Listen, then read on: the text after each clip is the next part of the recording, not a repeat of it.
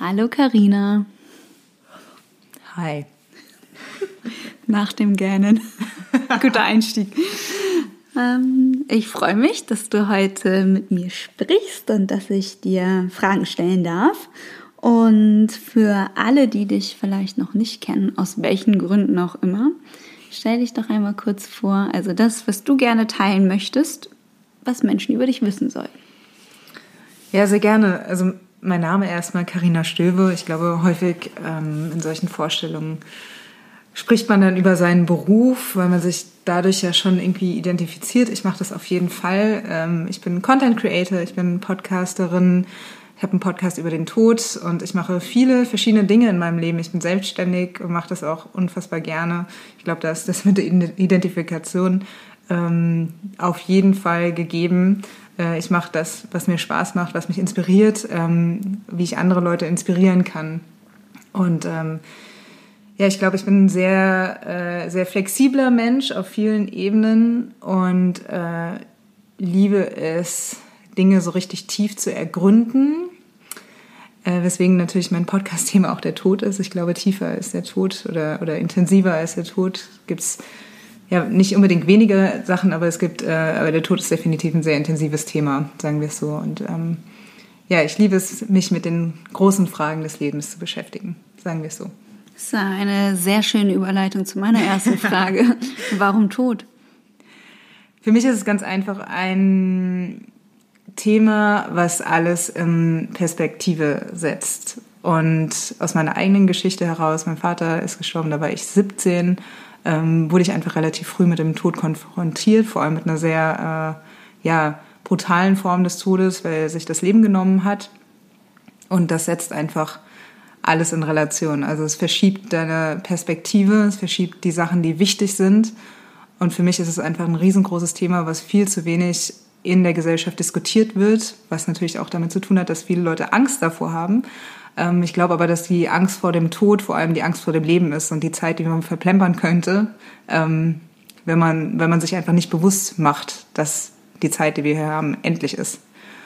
Und deswegen ist es ein Thema, was mir einerseits aus meiner Historie selbst am Herzen liegt und ähm, ich auch glaube, dass ich damit ganz, ganz viele Menschen äh, an einem Punkt ihrer selbst erreiche, wo ganz, ganz viele Ängste liegen, wo aber auch unfassbar viel Potenzial liegt, weil, wie gerade schon gesagt, wenn man da hinschaut, wo es weh tut, wo man Angst vor hat, dann ähm, liegt da ganz, ganz, ganz viel Energie oder kann ganz, ganz viel Energie und Potenzial liegen, ähm, was, ja, was, wo man sonst wahrscheinlich nicht hinkommen würde.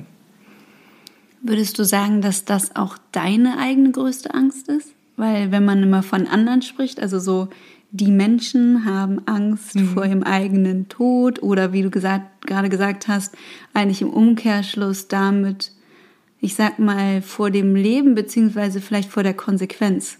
Eben sich bewusst zu machen, dass etwas endlich ist und jede Entscheidung, die ich treffe, läuft genau darauf ja irgendwie hinaus. Also wir kommen davon, das, das ist ja so, wir können davon alle nicht weglaufen. Das wird uns ähm, jeden und jede ja betreffen. Und äh, also, aber ist es dann auch gefühlt deine größte Angst? Das ist super spannend, habe ich mich auch schon gefragt. Und ich glaube, mm, eine latente Todesangst äh, steckt in allen von uns und auch in mir. Ähm, wobei ich eigentlich noch nie und auch bevor mein Vater gestorben ist, wirklich hätte sagen können, dass ich Angst vorm Tod habe. Für mich ist es wirklich eher die Angst, nicht genug gelebt zu haben, was aber auch gleichzeitig wieder mit so einem Leistungs, ähm, eigenem Leistungsdruck, eigenem Leistungsempfinden mhm. zu tun hat. Dieses so, okay, ich muss das und das erreichen, ohne natürlich vielleicht auch Ziele vor Augen zu haben, aber so dieses Gefühl von, okay, ich bin hier auf dieser Erde, das ist nicht die Generalprobe, sondern das ist die fucking Show. Äh, und ich will verdammt nochmal eine gute Performance abliefern, wie auch immer die aussieht, ohne dass sie immer exzellent sein muss, aber ähm, und auch Höhen und Tiefen haben kann. Aber ich möchte dieses Leben in, im vollen Umfang leben. Und ich glaube, da ist es vor allem die Angst, dieses Leben nicht ähm, ausgekostet zu haben. Dass man irgendwie was, das ist ja anders als etwas zu verpassen, sondern vielmehr, was ist, wenn ich zu wenig gefühlt, gemacht, getan habe. Ja, ja, also wie gesagt, so ein latenter Leistungsdruck liegt mhm. da auf jeden Fall auch schon drunter. Das ist definitiv auch so mein Lebensthema. Also mir selbst sehr, sehr, sehr viel Druck machen, ähm, weil ich denke, ich müsste etwas besonders gut tun oder ähm, hervorragend sein in etwas oder auch äh, ja besonders viele Menschen erreichen und ihnen helfen im Endeffekt damit. Aber damit mache ich mir den meisten Druck. Also es verlangt ja gar niemand von mir. Und da bin ich, glaube ich, auch so auf diesem Lehrpfad zu merken, okay, äh, es reicht, das, was ich tue, reicht. Und äh, wahrscheinlich komme ich entspannter, besser ans Ziel, was auch immer das Ziel ist, als äh, gestresst. Ja. Ähm, wann ist es dir zu viel? Das ist eine sehr gute ähm, Frage. Ich glaube, ich bin sehr, sehr häufig in meinem Leben sehr doll über meine Grenzen hinausgeschossen. Also gerade auch, ähm, ich habe es ja vorhin schon anklingen oder eben anklingen lassen, dass ich sehr viel, sehr gerne arbeite, mich damit auch absolut identifiziere und das beherbergt natürlich auch so diese, mhm. äh, dieses Potenzial, dass äh, man einfach zu viel macht. Deswegen bin ich tatsächlich jetzt, da ich irgendwie 32 bin, gerade erst damit beschäftigt, so meine Grenzen auszutarieren und zu gucken, okay, wo ist zu viel des Guten und wo ähm, schöpfe ich über dem Kontingent, was ich habe, der Resilienz, die ich habe, hinaus ähm, und wo muss ich mal wieder anfangen, so ein bisschen ja mich, mich um mich selbst zu kümmern und ähm, wieder Wasser in mich reinzugießen, als Wasser aus mir oder Wasser oder halt was auch immer Energie aus mir rauszugießen. Deswegen ist es tatsächlich die Frage, was ist zu viel? Äh, eine sehr gute Frage, die ich noch so am Erforschen bin. Und ich glaube, es ist auch ganz, ganz und also das, was ich bisher gecheckt habe, ist, dass es jeden Tag auch unterschiedlich ist. Ja. Ähm, dass ich an manchen Tagen äh, bulletproof resilient bin und alles machen kann.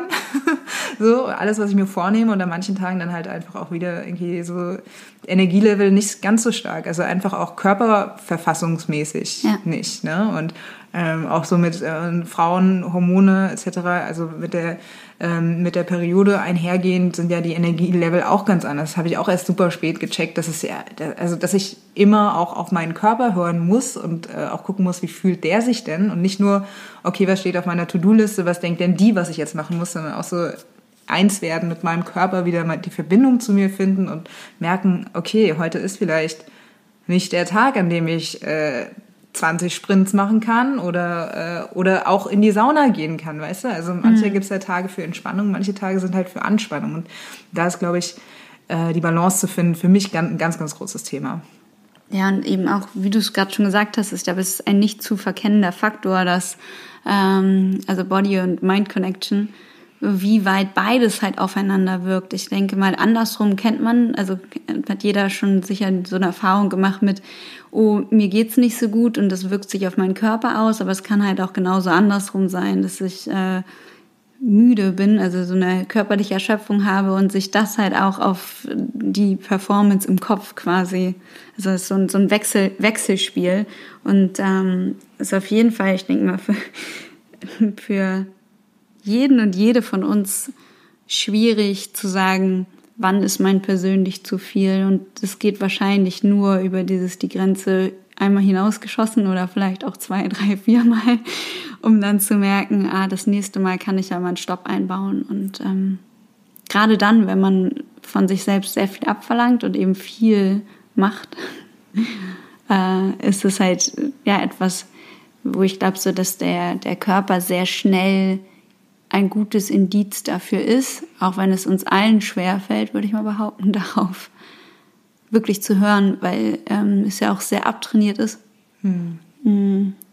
Also natürlich werden immer wieder Räume dafür geschaffen, dass äh, da irgendwie ein Verständnis ist, aber ich denke mal so der Gros der Gesellschaft, also auf jeden Fall, wenn wir jetzt von äh, unserem Standort hier äh, von Deutschland sprechen, ist es nicht etwas, was eine Kultur mit sich bringt, dass Leute oder dass wir Menschen irgendwie sagen, ja, das ist völlig in Ordnung, lehn dich mal zurück. Also jeder, der, also dann muss erst Krankheit sein und dann ist ein Verständnis da. Aber ich hoffe ja eher, dass äh, wir das schaffen, ohne die Diagnose einer Krankheit schon vorher darauf zu achten, wann dieser Stopp ist. Total. Verständnis ist da so auch das Stichwort. Und zwar ähm, entgegen der Standardisierung unserer Gesellschaft und äh, äh, alle Menschen über einen Kamm scheren.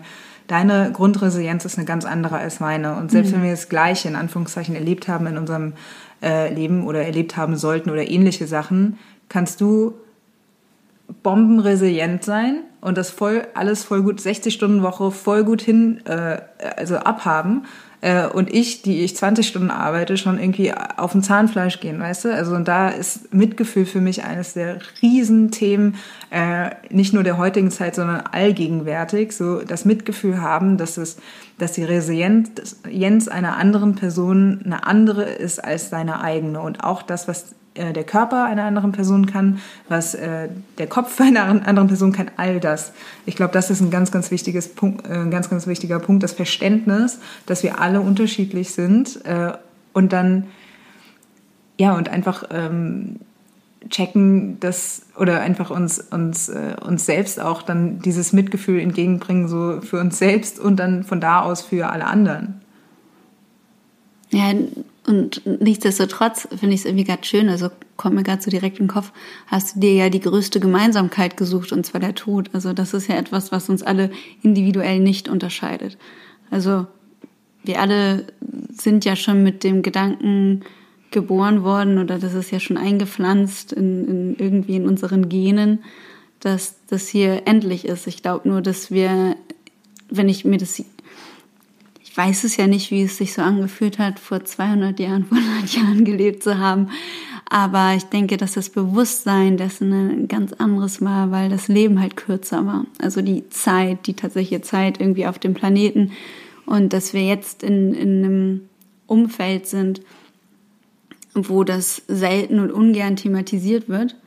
Und äh, warum ich da jetzt auch gerade mal so wissend drüber spreche, vielleicht gut zu zu nennen. Äh, ich habe selbst sehr viele Verlusterfahrungen bisher schon gemacht und da ich ja mal davon ausgehe, mindestens mein eigener Verlust an diesem irdischen Leben und dann noch ähm, bestimmt anderer geliebter Menschen steht ja auch noch bevor. Das heißt, das war so für mich die damit wichtigste Erkenntnis, dass ähm, das halt nicht aufhört. Also selbst wenn man eben einen Elternteil verloren hat, also ich habe meine Mutter verloren, ähm, ist es nicht so, dass das dann damit war es das, sondern es äh, kommen jedenfalls jährlich so in dem Schnitt, manchmal auch mehr Menschen in einem Jahr, einfach noch mehr solche Erfahrungen dazu. Und dass es jedes Mal auch wieder anders ist und auch anders sein darf und so wie du es gerade schon beschrieben hast, der Umgang damit ja auch sehr, sehr unterschiedlich ähm, sein kann und sein darf. Und ich finde das gut, ja, ich würde sagen, je mehr man sich selbst damit beschäftigt, also ich kann es jetzt nur aus, aus meiner Perspektive, je mehr ich mich damit beschäftige, umso mehr merke ich, es gibt immer mehr Literatur dazu, es gibt immer mehr ähm, Blogs, es gibt immer mehr ne, Podcasts wie dein, ähm, die halt eine, eine Möglichkeit schaffen, in einer Welt, wo Thema wie Tod und Krankheit ungern besprochen wird, ähm, trotzdem ja die ja die die vielleicht die Wichtigkeit oder auch die die Normalität in das Ganze so reinzubringen, weil das ist das, was ja oft passiert, wenn dieses Thema auf den Tisch kommt, äh, dass da so eine beklemmende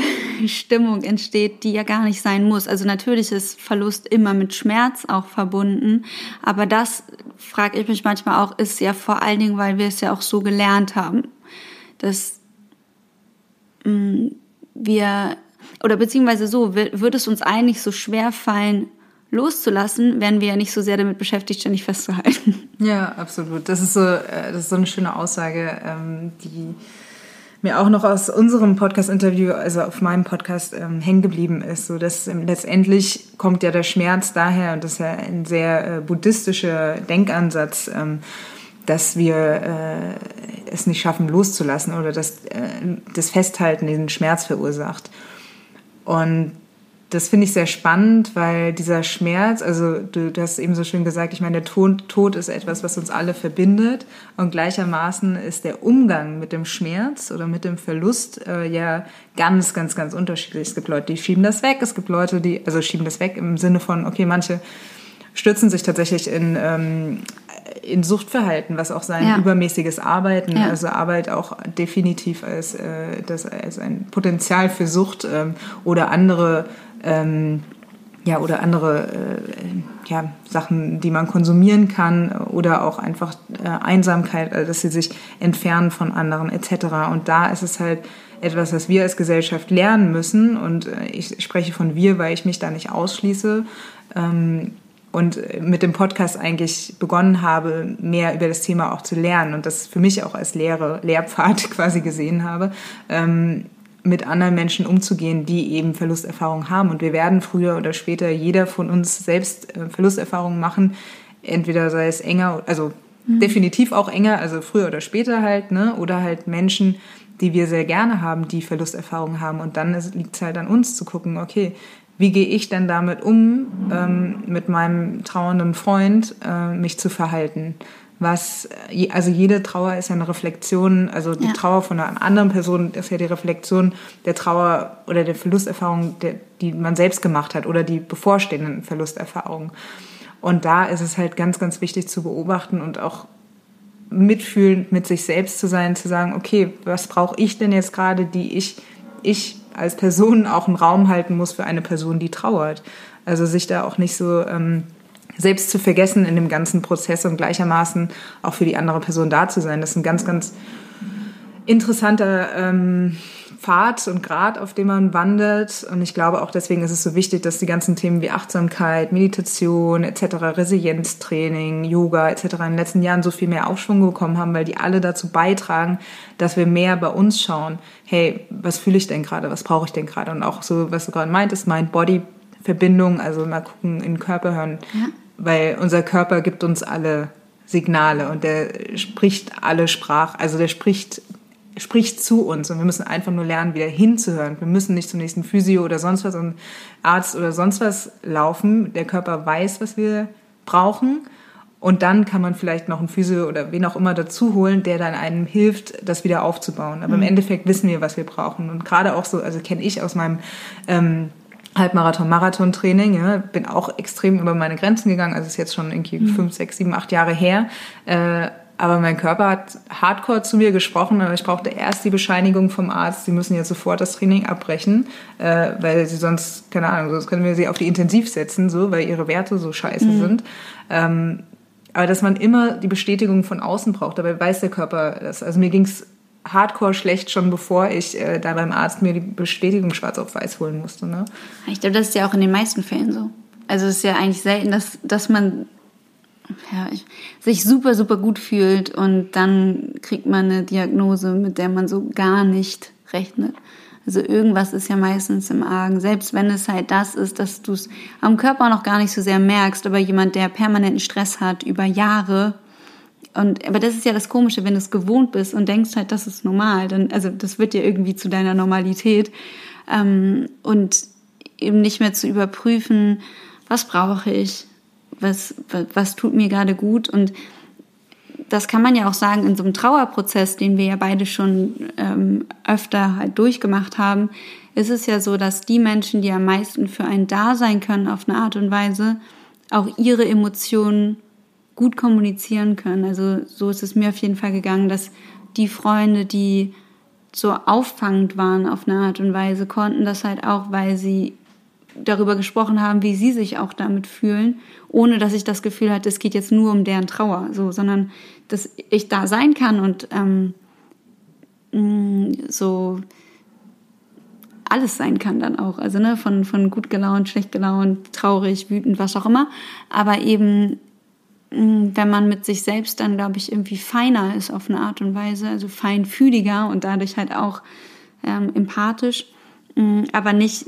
nicht sich selbst vergessend. Mhm. Habe ich auch das Gefühl, dann lässt man ja los, anstelle von, wenn jemand sehr, ja, so unruhig, ähm, nicht, nicht sortiert auf eine Art und Weise auch ist, dann ist es für mich oft schwieriger gewesen, dann zu sagen, so, jetzt habe ich hier mein Paket mitgebracht und wir gucken uns das jetzt mal gemeinsam an. Ich dann das Gefühl hatte, das äh, wird dann eher noch zu einer zusätzlichen Belastung, was ich finde, egal wer, wie, was, wo, wenn du selber Trauernde bist und Trauernder, ähm, möchtest du nicht andere noch zusätzlich belasten. Ja, absolut. Und ich glaube, das, was du eben auch zum Thema Loslassen oder ähm, Festhalten, also ich meine, wenn du gerade akut trauerst, kannst du hilft dir nicht, hilft nicht, wenn außen oder irgendwer sagt so, ja, muss einfach loslassen, weil loslassen ist ein fucking Prozess, ist halt einfach so. Und ähm, das Wichtigste ist so die Akzeptanz an allem, was da ist. Und das ist äh, ein Riesengeschenk, wenn du dann jemanden gegenüber ja. hast, der dir den, äh, den, den äh, Raum hält. Äh, und Raum halten kann auch einfach schweigend nebeneinander sitzen und in die Luft starren, so, ne? Der nicht wertet und äh, der, wie du meinst, meintest gerade auch so, ähm, der nicht versucht, etwas wegzumachen, weil häufig ist so eine Unruhe ja. auch so, so eine Ratlosigkeit, so, okay, ja. was soll ich machen? Auch das, wieder dieser Leistungsdrang, so, okay, ich Müssen muss was verändern. Genau, ich muss Dann was verändern, besser. genau. Ja. Aber man kann einen äh, Todesfall nicht verbessern so, oder verändern. So. Dieser Mensch lebt nicht mehr und das ist scheiße. Und ähm, manchmal ist es ja auch gut, wenn er lang gelitten hat, etc. Aber es ist trotzdem, es ist ein Loch, das es ins Leben reißt von uns, die wir zurückbleiben. Ja. Und das Wichtigste ist da, um den Raum zu halten, halt so, dass alles da sein darf, ja. Und wenn du Bock hast zu lachen, dann verdammt nochmal lach. Wenn du Bock hast, wütend zu sein, Kissen zu schlagen und zu heulen, dann muss auch das seinen Platz haben. Und ich glaube, die Akzeptanz von beiden Seiten, einen, die Angehörigen des Trauernden und mhm. der Trauernden und der, der, die Trauernde, der Trauernde selbst, ähm, das ist, glaube ich, das, was ganz, ganz viel Freiheit schenkt. Und ohne Verurteilung, Beurteilung an so einen Trauerprozess ranzugehen, ähm, nur weil wir Bilder im Kopf haben, wie Trauer aussehen muss. Weil Trauer ist so individuell, wie jedes andere Gefühl individuellen Ausdruck hat. Und ich glaube, dabei hilft es ja eben, dass also so wie dein Podcast und andere, ähm, auch äh, wie Bücher und so, einem neue Bilder ermöglichen, weil ich glaube, das ist das, was halt noch so fehlt, und, und das, es gibt auch diesen Spruch, das ist so wie bei, bei äh, so Berufswahl und so. Ähm, you cannot be what you cannot see. Also so ein bisschen auch das, wenn du nicht merkst, dass andere ja auch anders trauern, fühlst du dich vielleicht falsch. Also mhm. so wie gibt es ja auch schnell, dass man dann so mit so Ratschlägen um die Ecke kommt, wie das müsstest du jetzt mal so und so machen. So, also, manchmal ist es halt eben, glaube ich, einfach wichtig, dass andere viel drüber sprechen und dann bietet es halt eine neue Identifikationsmöglichkeit zu gucken, wie, wie mache ich es denn diesmal?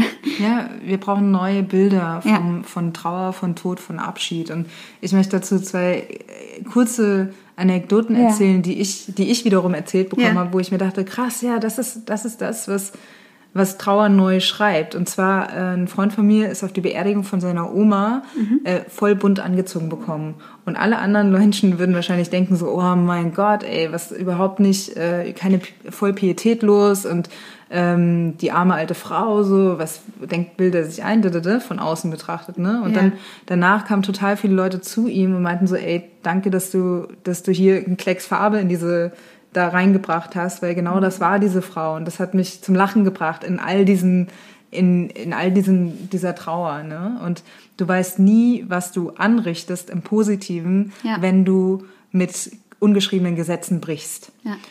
Gleichermaßen äh, eine Bekannte hat mir die Geschichte erzählt, dass sie ebenfalls auf der Trauerfeier ihrer Oma, also selbst mhm. auf so klassischen Trauerfeiern, also ältere ja. Menschen, die beerdigt werden, wo man denkt, okay, alles schwarz und sonst was, die hat immer mit ihrem äh, mit ihrer Oma, glaube ich, Ramazzotti oder irgendwas getrunken. Ja. Oder? Und dann hat sie eine, in der Rede und die hatte voll Schiss selbst davor, weil sie auch dachte, oh nein, kann sie das jetzt bringen oder nicht? Ja. Ne? Hat dann auf die Oma in ihrer Rede irgendwie angestoßen mit dem ja, Ramazzotti, so, so, ja so ein Toast, ne? Und sie war selbst so, also sie hatte selbst Angst davor und wusste bis zu dem Moment, wo sie es gemacht hat, nicht, ob sie es machen sollte, weil es halt schon ja nicht den klassischen Trauerfeier entspricht. Ja. Aber gleichermaßen war das das Gefühl, was sie von ihrer Oma übermitteln wollte und halt das Leben von ihr, was, ja. wie sie sie kennengelernt hat, die Erinnerung. Und ich meine, wie viel lebensnahe kann man sowas gestalten, als wirklich auch das Leben der Verstorbenen oder des Verstorbenen in so eine Feier mit einzubauen. Ne? Also ich, und das ist, das sind so zwei schöne äh, Geschichten, die mir so hängen geblieben sind, weil ich mir dachte so, ja, mehr davon braucht es, ja, mehr Mut. Mhm. Ne? Ähm, weil es kann aussehen, so wie, wie du es möchtest im Endeffekt. Ja, man darf auch nicht vergessen, dass für die Menschen, also die Hinterbliebenen, und in dem Fall ist, ist bei beiden Geschichten sind es ja nahe Familienmitglieder, ähm, du machst das für, für dich im Prinzip oder für euch. Also das ist ja für die Gruppe von Menschen, die halt am nächsten dran sind, macht man diese Trauerfeiern. Die anderen, die dazukommen, sind dazu eingeladen. Natürlich eben Teil des Ganzen zu sein. Aber ob denen das jetzt gefällt oder nicht, ist eigentlich völlig irrelevant, weil das kann ich auch nur sagen aus all den Erfahrungen, die ich so bisher gemacht habe. Es hilft halt, wenn man den Abschied so gestaltet, wie es einem selbst gut tut. Also in dem engsten Rahmen, sage ich jetzt mal. Also nicht jetzt ich persönlich und ich habe immer mein Ding durchgesetzt oder so, sondern eher, ähm, was glaube ich, weil das zum Beispiel wie mit dem Bund kleiden ist mittlerweile ja auch zum Glück so ein Ding, ist ja fast gang und gäbe, dass ähm, das auch in den Einladungen so formuliert wird, wenn eben die Person auch ein Mensch war, ähm, sehr farbenfroh oder was auch immer, sich das auch nochmal extra zu wünschen, dass eben nicht schwarz getragen wird oder so. Und das ist, dass sich das so durch, ja, durch die Zeit halt tatsächlich auch wandelt. Und was ich auch auf jeden Fall doch aus äh, einer eigenen Anekdote mitgeben kann, ist, wenn man die Möglichkeit hat, also wenn ihr, nehmen wir euch an, die Möglichkeit habt, etwas Gestalterisches mitzumachen, wenn zum Beispiel ähm, jemand irgendwie Freude daran hat, ähm, einen Sarg zu gestalten, dann gibt es solche Möglichkeiten und nicht jedes klassische Bestatterinstitut bietet das wahrscheinlich an, aber ich glaube, es sind sicherlich sehr viel mehr geworden als jetzt so ja eben in den letzten zehn Jahren. Ähm, ich bin total froh drum, dass ich damals äh, den Sarg meiner Mutter gestaltet habe, so dass ich mit meinem Vater dahin gegangen bin und das war so ein Happening quasi in dem äh, in dem Raum, wo ähm, das die also nennt sich Trostwerk, also die aus Hamburg. Und ähm, die haben das auch immer so gemacht, dass wenn man wollte, haben sie auch die Fenster geöffnet, weil sie halt eben auch eine der wenigen waren damals, also so vor zehn Jahren, die versucht haben, dieses ganze Thema moderner, jünger, wie auch immer, offener vor allen Dingen zu gestalten und zu sagen, ja, wir stellen hier auch in unseren Schaufenstern Särge aus und es sind keine so düster Vorhänge und was weiß ich was, sondern so mitten im Leben. Ne? Und auch eben damals saßen die, glaube ich, in, in Eimsbüttel, ähm, wo halt auch einfach sehr viele Menschen vorbeigehen und irgendwie so ja, ähm, und ich bin froh drum, dass ich das gemacht habe, weil es ist vielleicht kurz eine Überwindung und auf der anderen Seite ist halt Holz dann die Oberfläche, ist einfach ein Material, mit dem ich dann arbeite und ähm, ich konnte mir die Farben selbst zusammensuchen und meine Mutter hat halt grün geliebt und auch so das Gefühl zu haben, ihr so eine Wiese zu gestalten und das ist dann nicht mehr so, weil das war für mich einer der schlimmsten Momente, dieses Auswählen der Särge und dann irgendwie brauchten wir da kurz eine Pause. Ich kann mich noch erinnern, haben wir zu dritt gesprochen, meine Schwester, mein Vater und. Und dann haben wir uns das nochmal durchgeschaut, sozusagen diese Kataloge. Und ich finde die alle düster, alle bedrohlich, alle erdrückend. Das ist alles nicht Mama irgendwie. Und dann haben wir so überlegt, was wir machen können. Und dann hat er auch gesagt, so, naja, die bieten es auch an, zum Beispiel von Künstlern gestalten zu lassen, wenn man sich das selber nicht so zutraut. Aber ihr könnt es auch machen. Und dann irgendwie, ja, ich möchte das. Und das war, das ist halt auch nochmal ein Prozess von, von so, du kannst nicht mehr, wie du gesagt hast, du kannst das Thema nicht mehr bearbeiten. kannst, also das, das Todding ist dann halt irgendwie endlich, aber du kannst es dir, diesen Abschied noch so gestalten, tatsächlich gestalterisch ein, einwirken, wie du es möchtest, oder auch bei Musikauswahl und allem drum und dran.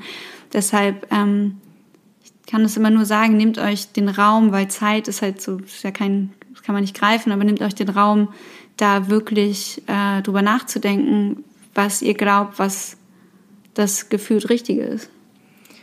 Und wie du es gerade so schön gesagt hast, ich möchte da äh, eine Freundin von mir, die Trauerbegleiterin Annemone Zeim von Vergiss mal nie ja. hier in Hamburg zitieren, zwar das Trauer, äh, nee, Kreativität ist äh, die beste Trauerbegleiterin, weil genau so ist es, weil äh, so ein Verlust, wenn man jemanden so nahen verliert, das, da hat man keine Worte für, da hat niemand Worte für. Wie soll man so einen Schmerz in Worte fassen? Ähm, das ist ja das, was Künstler seit Jahrhunderten, wahrscheinlich seit Jahrtausenden versuchen, so intensive Gefühle ja. Ähm, in Worte, in Lyrik, Musik ähm, zu packen. Und das ist ja alles Kreativität. Ne? Und Kreativität verleiht dem unausdrückbaren Ausdruck. Und es geht ja nur darum, dass etwas aus dem Körper rauskommt, irgendwo ein Ventil hat. Ne? Das kann auch Sport sein. Ne? Es muss nicht immer irgendwie kreativ ja. malen, basteln, äh, stricken sein, sondern einfach so, es muss aus dem Körper raus, weil sonst setzt sich das fest. Und es kann auch Sprache sein, es kann alles sein. Ne? Und Kreativität ist so ein ganz, ganz tolles Tool, ähm, äh, das dem einfach Ausdruck zu verleihen und äh, da etwas zu transformieren im Endeffekt. Ne? Und äh, das finde ich super spannend und das Wichtigste ist auch dabei, ne? also ich glaube, da, was du gerade auch meintest, dass der Bestatter meinte, vielleicht trauen sie das, also falls sie sich das nicht zutrauen, das zu bemalen, ne? dass es da auch nicht um irgendeinen Anspruch geht, dass das irgendwie aussehen muss. Ja. Ne? Also es muss nicht schön sein, äh, es muss einfach nur raus. So. Ja.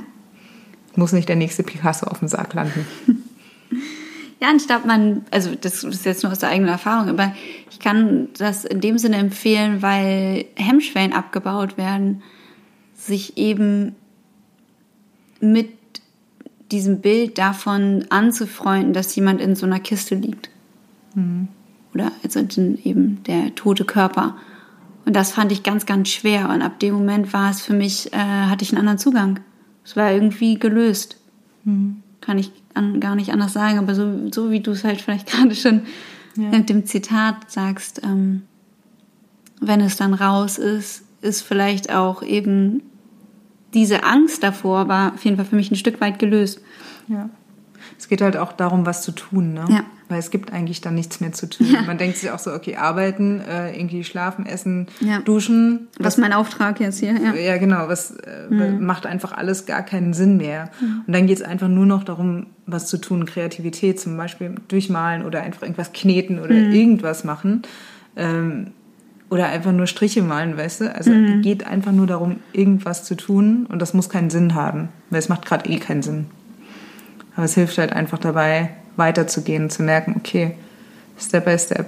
Dann male ich heute zehn Striche, morgen vielleicht 20, übermorgen acht. Keine Ahnung. es geht halt einfach weiter in mini, mini, mini Schritten. Das ist das Einzige, was wir dadurch versuchen, unserem Unterbewusstsein zu, äh, ja, zu vertickern oder zu verklickern. Also es geht irgendwie weiter. Ja. Auch wenn man es noch nicht begreifen kann, das Unterbewusstsein begreift es dadurch. Ja, sich selbst halt auch einfach neue Aufgaben zu suchen, auf welche Art auch immer, ja. Ähm, wie schaffst du das oder schaffst du es für dich, ähm, Menschen, die sich so sehr prompt ja öffnen, also in deinen Gesprächen meistens, ähm, ist nicht zwingend mit deinen eigenen Emotionen zu verknüpfen. Also, dass es dich jedes Mal, dass es dich zwar berührt, aber dich nicht ähm, so weit aus der Bahn wirft, sage ich mal, wie solche tiefgehenden oder intensiven Gespräche das ja auch tun können. Ja, ich glaube, das hat einerseits damit zu tun, dass ähm, also der Tod meines Vaters ja jetzt schon relativ lange zurückliegt und ich sehr, sehr, sehr, sehr viel an mir gearbeitet habe, ähm, um damit umgehen zu können. Mhm. Ähm, und ich habe tatsächlich gemerkt, das war vor ein paar Jahren, da ist der Bruder von einer guten Freundin gestorben, den ich auch kannte, seitdem er klein war. Ähm, und die Todes, äh, also die Umstände alles sehr, sehr ähnlich waren wie zu meinem Vater. Und ich mir halt auch dachte, wow, ich kann gerade für meine Freundin da sein, ohne dass ich meine Trauer über ihre stülpe. Ja. Und das war für mich so der eye-opening, augenöffnende Moment, in dem ich verstanden habe, oh, ich glaube, ich habe das einigermaßen verarbeitet, also soweit man sowas verarbeiten kann, so einen Elternteil zu verlieren. Und ähm, nicht, dass ich dann da direkt danach äh, auf die Idee gekommen bin, oh, ich lasse einen Podcast machen. Nee, es war dann noch mal ein bisschen weiter äh, später. Aber ich glaube, es ist tatsächlich so, wenn man einmal einen Verlust durchgemacht hat und den ähm, ja damit umgehen kann, dann ähm, kann man vielleicht auch ab einem gewissen Punkt dann auch diese Gespräche oder habe ich ich kann sowas kann man nicht pauschalisieren. Also es, für mich ist es so, ich habe das Gefühl, dass ich halt jetzt ähm, von dieser Basis aus den Raum halten kann für andere Menschen. Ja. Das Ding ist, ich rede ja auch nicht immer nur mit Betroffenen, sondern auch mit Experten rund ja. um das Thema, die aber natürlich auch sehr sehr viel mit extremen Todesfällen etc. zu tun haben. Ähm, ich glaube, es ist natürlich wichtig, eine gesunde Distanz zu schaffen, nicht unbedingt im Gespräch, aber emotional ja. immer so mit der Fußspitze reinzutappen und, und mitfühlend sein zu können, die Empathie fühlen zu können. Und gerade weil ich das auch erlebt habe oder weiß, was das bedeutet. aber nicht in diesem Gefühl baden zu gehen. Mhm.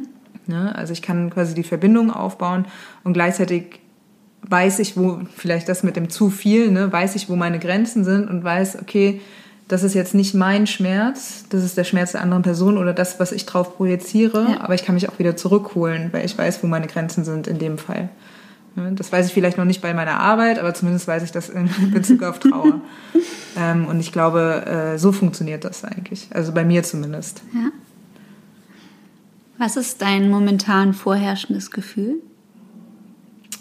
Momentan bin ich tatsächlich ähm, häufig traurig, weil ich auch in einem Trauerprozess bin, aber nicht, ähm, weil ich einen Menschen verloren habe, sondern weil ich ein, hm, eine Vision verloren habe, sagen wir es mal so oder äh, eine Hoffnung ähm, auf etwas, wo ich ja gehofft habe, dass es, dass es mir ja mich mich inspiriert, dass es mich beflügelt und äh, ich gemerkt habe, okay, das funktioniert so nicht. Deswegen bin ich traurig und ähm,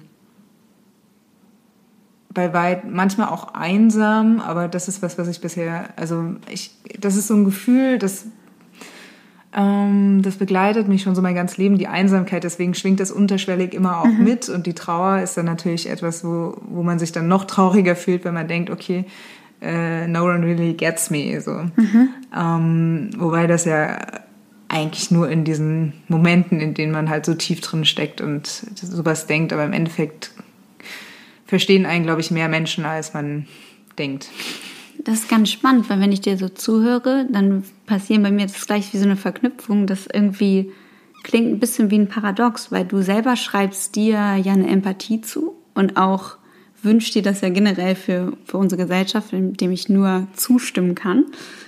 Und gleichzeitig sagst du ja, du bist mit den Dingen alleine. Das würde ja auch bedeuten, dass dein Umfeld, ohne, wie du es schon gerade gesagt hast, sicherlich sind mehr Leute dabei, aber dass man denen das verkennt. Also als würden die Menschen vielleicht nicht so empathisch sein, mh, mm, dich dabei zu begleiten. Ja, ich glaube, es ist mh, mm, eher etwas in Richtung mh, mm, diese Einsamkeit oder halt diese, dieses sich alleine fühlen oder in der Welt. Also mhm. es hat gar nichts mit meinen engen Verbindungen zu tun, sondern so eine Grundeinsamkeit, dass die Welt halt trotzdem noch irgendwie so viele wunder, wundervolle, tolle Beispiele es gibt, die Grundstimmung halt eine ist, die mich sehr traurig macht. Ja. Und ähm, ich glaube, das ist eher so diese Einsamkeit, die aber auch mit einer Hoffnung verknüpft ist. Also einerseits Einsamkeit, mhm. okay, schaffen wir das, also eine kollektive Einsamkeit ja. Ja. auch so. Wir, die wir für etwas einstehen und hoffen und kämpfen für eine bessere Welt, so also sehr idealistisch. Ne? Ja. Und dann diese Einsamkeit so in unserem kleinen Kollektiv so gegen die bösen äh, Kapitalisten, whatever, whatever, ähm, zu anzugehen, so David gegen Goliath mäßig. Ne? Und ähm, aber die Hoffnung stirbt zuletzt, um das sehr plakativ einmal auszudrücken, aber es ist so, es ist immer auch eine Hoffnung da. Aber trotzdem ist es auch äh, ein einsamer Weg. Und wie gehst du damit um? Also hast du bestimmte Tools, die dir helfen, ähm, wenn du das Gefühl hast, du gehst dann zum Beispiel in deinem eigenen Gefühl doch baden, also in dieser Trauer oder auch in einem kollektiven Schmerz, mhm. der, also ich, ich würde sagen, wirklich völlig berechtigt ist. Ich äh, kenne es auch von mir. Ähm, dass ich manchmal überfordert bin mit der Art von Weltschmerz. Und ich dann manchmal merke, es, es berührt ja nicht alle immer gleich. So, und das ist ja auch dich in Ordnung, wenn man mal einen guten Tag hat, mit guter Laune. Dann manchmal denkt, ja, aber wie kannst du denn nur? Es ist doch gerade das, das und das. Also einfach zu viele Themen auf der Agenda, ähm, die, die die Welt doch eigentlich ja, in einem sehr negativen Licht dastehen lassen. Ähm, ja, hast du da so vielleicht so Tools, wo du sagst, das funktioniert oft für mich, mich da selber wieder rauszuziehen? Ähm, also erstmal geht es mir in dem Moment nicht um rausziehen, weil ich glaube, ich das mein Leben lang schon zu viel gemacht mhm. habe, dass ich quasi das gedeckelt habe und nicht wirklich erst reingegangen bin, weil es zu viel war. Also halt auch diese, diese Angst unterzugehen im Gefühl.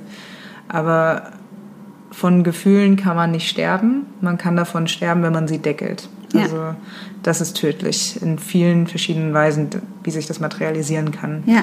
Ähm, und das allererste, und das ist so bescheuert, weil ich habe irgendwie, keine Ahnung, Coaching-Ausbildung noch und nöcher und alles Mhm. irgendwie so gemacht und da lernt man ja 10.000 Tools. Ja.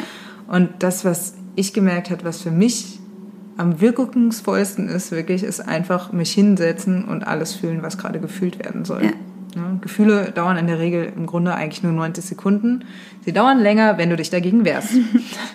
Definitiv, weil sie halt immer wieder dann rund, also es ist wie so ein Ja. Luftballon, den man unter Wasser hält, ne, der dann irgendwie oben immer steigt, hoch ja. aufpappt, je, je, je mehr du ihn unter Wasser hältst, desto mit stärker kommt er hoch. Ne? Und im Endeffekt ist es dann so, wenn ich da mal wieder mich sowas überkommt, also erstmal checke ich auch, okay, habe ich jetzt in einer halben Stunde einen wichtigen Termin? Ist das gerade so sinnvoll, mich dem Weltschmerz hinzugeben? Also man kann auch ein bisschen so das Time, ne? Ja. Ähm, und guck halt, ob ich, dass ich mir einfach mal Raum schaffe, ne?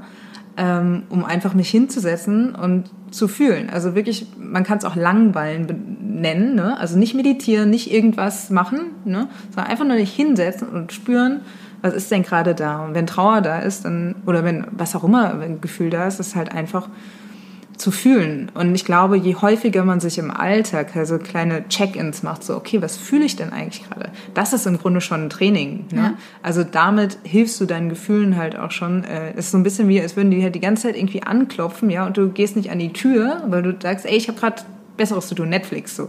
Ähm, ja, aber wenn du den dreimal am Tag die Tür öffnest, wirklich so einen kleinen Check-in machst, so, okay, ich setze mich hin, fünf Minuten, was fühle ich denn gerade?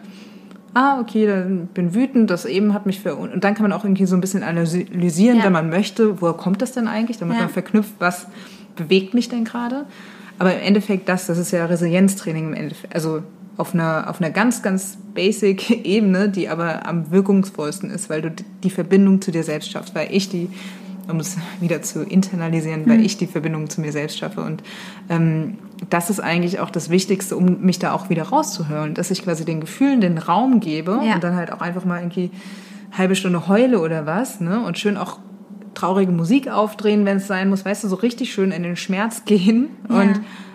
und dann ist aber auch gut. Also jeder kennt das, glaube ich, wenn man so richtig schön einmal durchgeheult hat und danach ist aber auch so, man fühlt sich richtig erleichtert, ne? Es ist also fertig, aber erleichtert, weil es ist Arbeit, mit Gefühlen zu arbeiten, dahin zu Genau. hören, ne? Aber es ist einfach wichtig. Und danach kann man wieder aufatmen. Und darum, und das ist eigentlich das, wie ich mache. Ich gebe den Gefühlen Raum und dann kommt das, was kommen soll und auch die, der Aufschwung, der kommt dann von ganz, von selbst. Weil das ist, wie die, das Leben und Gefühle funktionieren.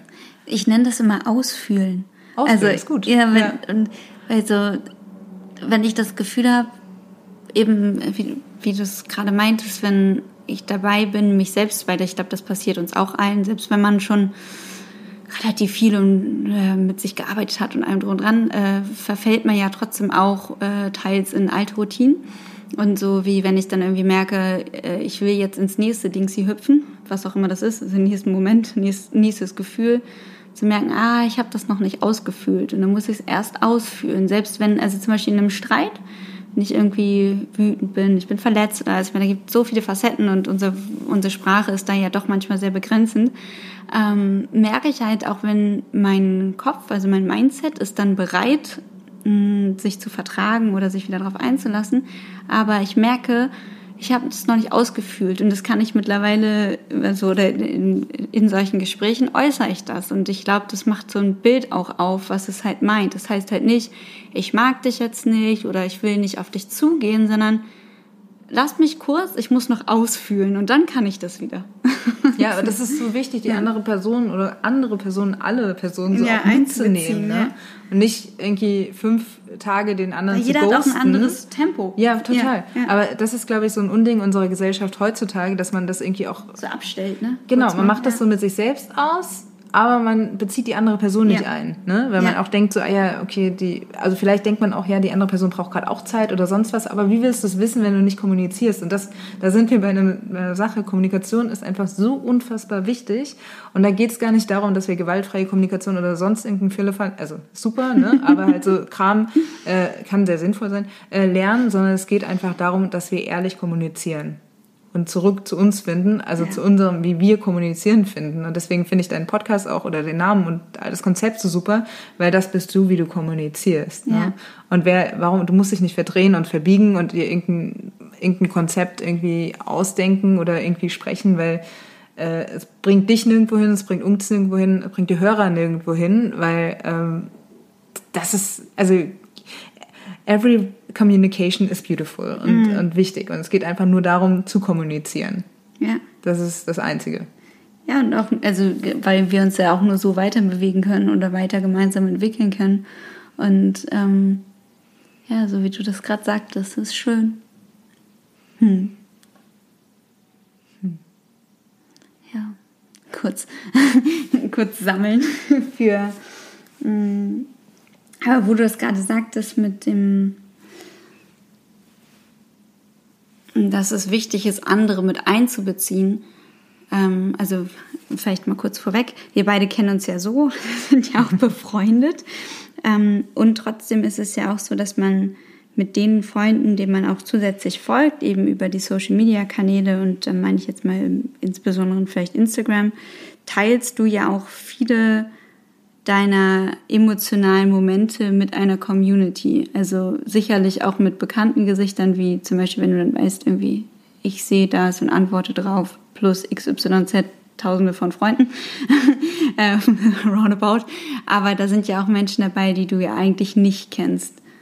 Ist das, also, macht das was mit dir?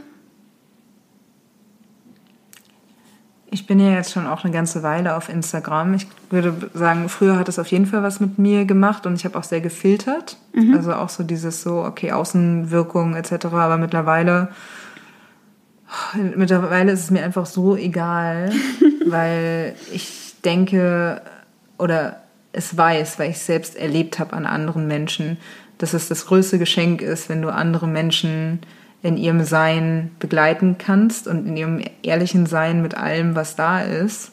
Ähm, und sei es nur, nur in Anführungszeichen über Social Media oder über was auch immer im echten Leben, weil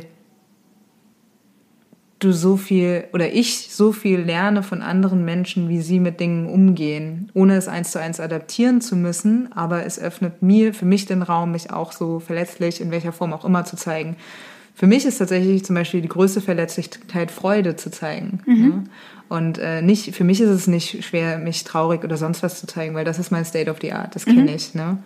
Aber Freude zu zeigen ist für mich was ganz, ganz ähm, ja, Verwundbares für mich. Mhm. Und ähm, ich habe das Gefühl, dass ich dadurch aber auch anderen Leuten dann erlaube, Freude zu empfinden, zu spüren und aber auch Traurigkeit zu empfinden und zu spüren, indem ich das eben thematisiere und das, äh, das, das öffne und zeige, welche Facetten Traurigkeit und Freude und all das haben kann. Ich glaube, viele Leute denken, ich bin sehr, sehr viel gut gelaunt und gleichzeitig, also nee, kommt drauf an.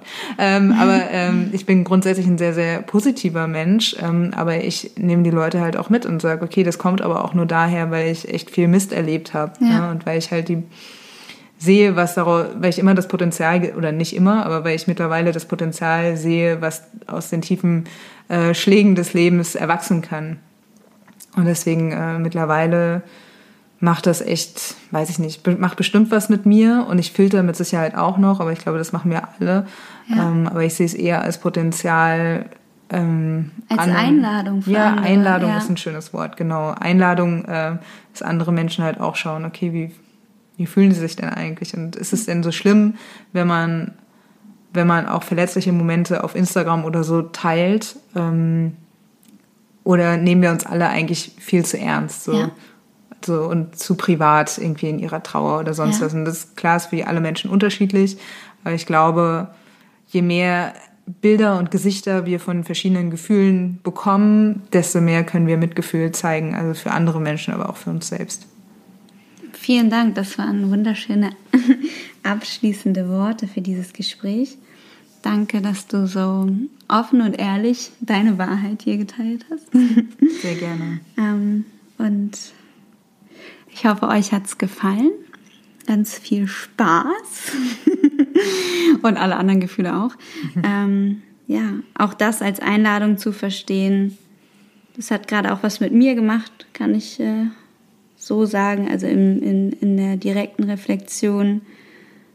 Mm, wenn wir uns andere Bilder wünschen oder wenn ich jetzt mal von mir spreche, wenn ich mir andere Bilder wünsche, die auch vorgelebt werden in Bezug auf Trauer, dann ist genau das ja auch wichtig. Also egal welchen Kanal man für sich nutzt, ob ähm, so im kleinen Kreis oder im weiteren Kreis und egal ob online, offline oder irgendwo dazwischen, ähm, ja, eben Emotionen zuzulassen und gerade in einer Gesellschaft, die doch so sehr leistungsgetrieben ist, sehr rational äh, auch dafür Raum zu schaffen.